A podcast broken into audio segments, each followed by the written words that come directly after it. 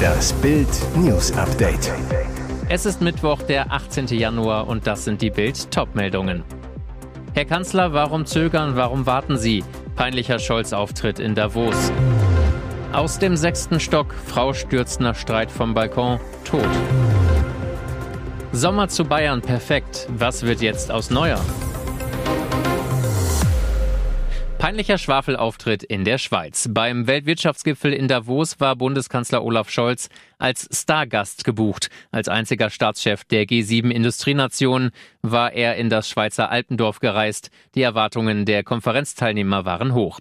Doch statt Klartext gab der Kanzler mal wieder nur den Scholzomaten. 30 Minuten lang quälte er das Publikum mit Floskeln und Phrasen. Er lobte seine Ampelregierung dafür, die Energieversorgung in Deutschland im Winter sichergestellt zu haben, plauderte über den Klima Klimaschutz und stellte neue Freihandelsabkommen mit Indien und südamerikanischen Staaten in Aussicht. Das Publikum konnte er damit nicht gewinnen, es dankte ihm nur mit höflichem Beifall. Peinlich wurde es für den Bundeskanzler dann in der Fragerunde. Scholz wurde unter anderem gefragt, warum er die Lieferung von Leopard 2 Panzern in die Ukraine verhindert, obwohl sie dort dringend gebraucht werden. Herr Kanzler, warum zögern, warum warten Sie? Doch der Kanzler scholzte sich um eine klare Antwort herum. Fünf Minuten lang sprach er davon, wie viel Unterstützung Kiew schon von Deutschland erhalten habe. Die Bundesrepublik liefere der Ukraine in enger Abstimmung mit unseren Partnern kontinuierlich große Mengen an Rüstungsgütern. Scholz sprach von Luftabwehrsystemen, Artillerie und Schützenpanzern. Über Kampfpanzer hingegen wollte er nicht sprechen. Sturz aus einer Hochhauswohnung im Berliner Bezirk Marzahn am Mittwochmorgen. Eine 27-Jährige wurde dabei lebensgefährlich verletzt und starb später in einem Krankenhaus. In der Nacht sollen in einer Wohnung in der sechsten Etage an der Seller-Hasse-Straße mehrere Personen gefeiert haben. Laut Polizei soll es dabei zu einem Streit zwischen der 27-Jährigen und einem Mann gekommen sein. Diese Auseinandersetzung habe sich dann von der Wohnung auf den Balkon verlagert. Dann stürzte die Frau in die Tiefe. Zeugen zufolge eilten andere Gäste zu ihr, versuchten sie zu reanimieren. Feuerwehr und Polizei rückten an. Ein Rettungswagen brachte die lebensbedrohlich verletzte Frau in ein Krankenhaus. Dort verstarb sie später an den Folgen des Sturzes, sagte ein Polizeisprecher. Die Polizei sicherte Spuren in der Wohnung und an dem Balkon der Hochhauswohnung. Zwei Kleinkinder wurden von den Beamten zum Kindernotdienst nach Kreuzberg gebracht. Es soll sich um die Kinder der 27-Jährigen handeln. Was sich oben auf dem Balkon abgespielt hat, ist noch völlig unklar. Der Mann konnte nach einer Identitätsfeststellung wieder gehen. Die Wohnung der Frau wurde versiegelt. Die Kripo ermittelt.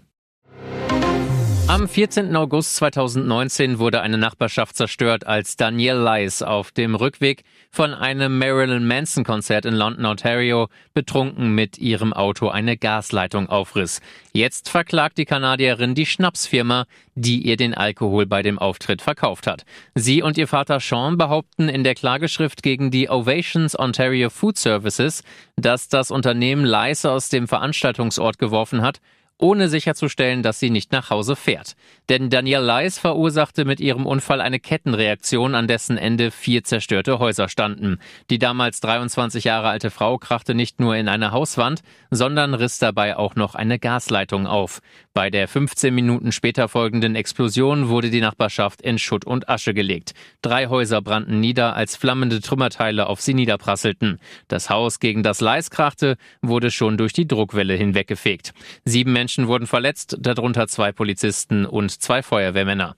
Der Schaden für das Totalfiasko 9 bis 14 Millionen Euro. Mit ihrer eigenen Klage will Danielle Leis sicherstellen, dass sie die Millionensumme nicht alleine zahlen muss, denn sie und ihr Vater wurden bisher sechsmal verklagt. Sängerin und Schauspielerin Sarah Engels ist glückliche Mama von zwei Kindern. Ist die Familienplanung damit abgeschlossen oder noch ein Geschwisterchen geplant? Ihr Sohn Alessio kam 2015 zur Welt, als sie noch mit ihrem Ex-Mann Pietro Lombardi zusammen war. Sechs Jahre später wurde Sarah erneut Mutter. Solea ist das gemeinsame Töchterchen von ihr und ihrem neuen Mann, dem Fußballer Julian Büscher. Jetzt verriet Sarah in ihrer Instagram-Story, ob sie sich ein drittes Kind vorstellen könnte. Ein Follower hatte danach gefragt. Sarahs Antwort auf die Babyfrage, ich bin da recht offen, aktuell liebe ich es, wie es ist. Zurzeit möchte sie Alessio und Solea die volle Aufmerksamkeit schenken.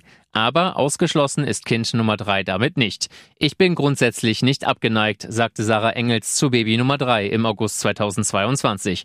Schwanger sein war auch mega schön, aber alles mit der Zeit. Ihr Ex-Mann hat in Sachen Kinder zumindest aufgeholt. Pietro Lombardi ist gerade zum zweiten Mal Vater geworden. Die Mutter des Kindes ist seine Freundin Laura Maria Rüper. Nach quälend langer Torwartsuche seit der Neuerverletzung am 9. Dezember gab es am Mittwoch den Durchbruch. Jan Sommer wechselt von Gladbach zu den Bayern, wird die neue Nummer 1. Die Ablöse wird 8 Millionen plus 1,5 Millionen an möglichen Bonuszahlungen betragen.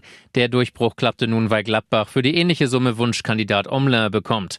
Sommer soll in München einen Vertrag bis 2025 bekommen. Glaubt Bayern etwa nicht daran, dass Manuel Neuer nach seinem Beinbruch in alter Stärke zurückkommt? Zumindest hat Bayern so ein eine Absicherung, falls die neue Reha doch länger dauert. Ist Neuer im Sommer fit, will man sich mit Sommer zusammensetzen und über die Zukunft sprechen. Er dürfte nach Bildinformation für etwa die gleiche Ablöse wieder gehen. Oder kämpfen Deutschlands Nummer 1 und die Schweizer Nummer 1 um den Platz im Bayern-Tor. Und jetzt weitere wichtige Meldungen des Tages vom Bild Newsdesk. Greta Thunberg steht regungslos zwischen Polizeibeamten, die sie am Arm festhalten. Mehrere Fotografen sind dabei, halten die Situation auf Fotos und Videos fest. Die 20-Jährige wurde gestern am Tagebau Garzweiler von den Beamten weggetragen und in Gewahrsam genommen. Die Bilder dieses Polizeieinsatzes kursieren jetzt im Netz und sorgen für Diskussionsstoff. Von Inszenierung ist die Rede. Manche User werfen den Beamten vor, mit Thünberg gemeinsame Sache zu machen. Doch was war geschehen? Bildreporter Michael Engelberg war am Dienstag mit dabei. Er sagt, Greta war an dem Tag mit anderen Aktivisten in einer Demo unterwegs. Die Aktivisten saßen zusammen auf dem Boden, sangen. Kurz darauf eine Durchsage von Polizisten, wer die Gruppe verlassen will, könne gehen ohne die Feststellung von Personalien. Nach drei Aufforderungen wurde mit dem Räumen der Personengruppe begonnen. Nachdem Greta von der Polizei aus der Gruppe herausgelöst wurde, wurde sie von zwei Polizisten zu einer Polizei Wagenburg gebracht. Diese war allerdings schon mit anderen Klimaaktivisten voll, die dort ihre Personalien aufgeben sollten. Dann hat man Greta wieder zurückgebracht. Da entstand dieses Bild, dass man dafür einige Minuten verweilte. So der Reporter. Christoph Hülz, Pressesprecher der Polizei Aachen, sagte zu Bild, es gab keine Inszenierung, die Polizeibeamten haben da definitiv nicht posiert. Sie haben einen Einsatz abgearbeitet und im Rahmen dessen mussten sie warten.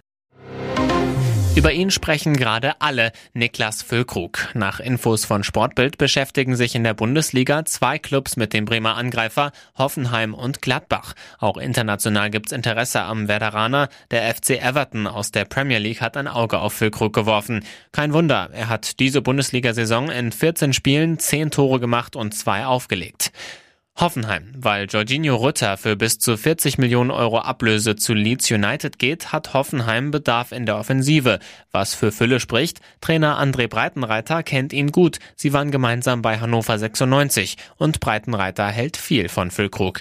Aber Werder will Füllkrug im Winter grundsätzlich nicht abgeben. Bei einem Angebot von mindestens 20 Millionen Euro käme man an der Weser zumindest ins Grübeln.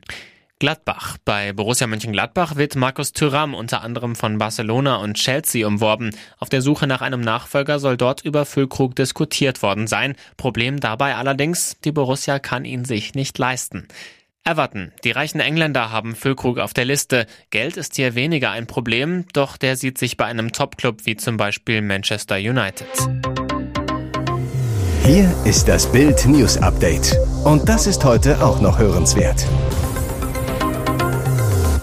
Hausbesitzerin wird von einem Monte-Hasser verfolgt. Ein Irrer hält mich für Montana Black. Seit neun Monaten ist das Leben von Gertrude Möller, Name geändert, zur Zerreißprobe geworden. Die 82 Jahre alte Seniorin wird von einem Unbekannten terrorisiert. Der glaubt, dass im Haus der Buchhalterin der Internetstar Montana Black lebt. Bereits mehr als zehnmal wurden Polizei und Feuerwehr zum Anwesen gerufen. Mal wurde ein angebliches Feuer gemeldet.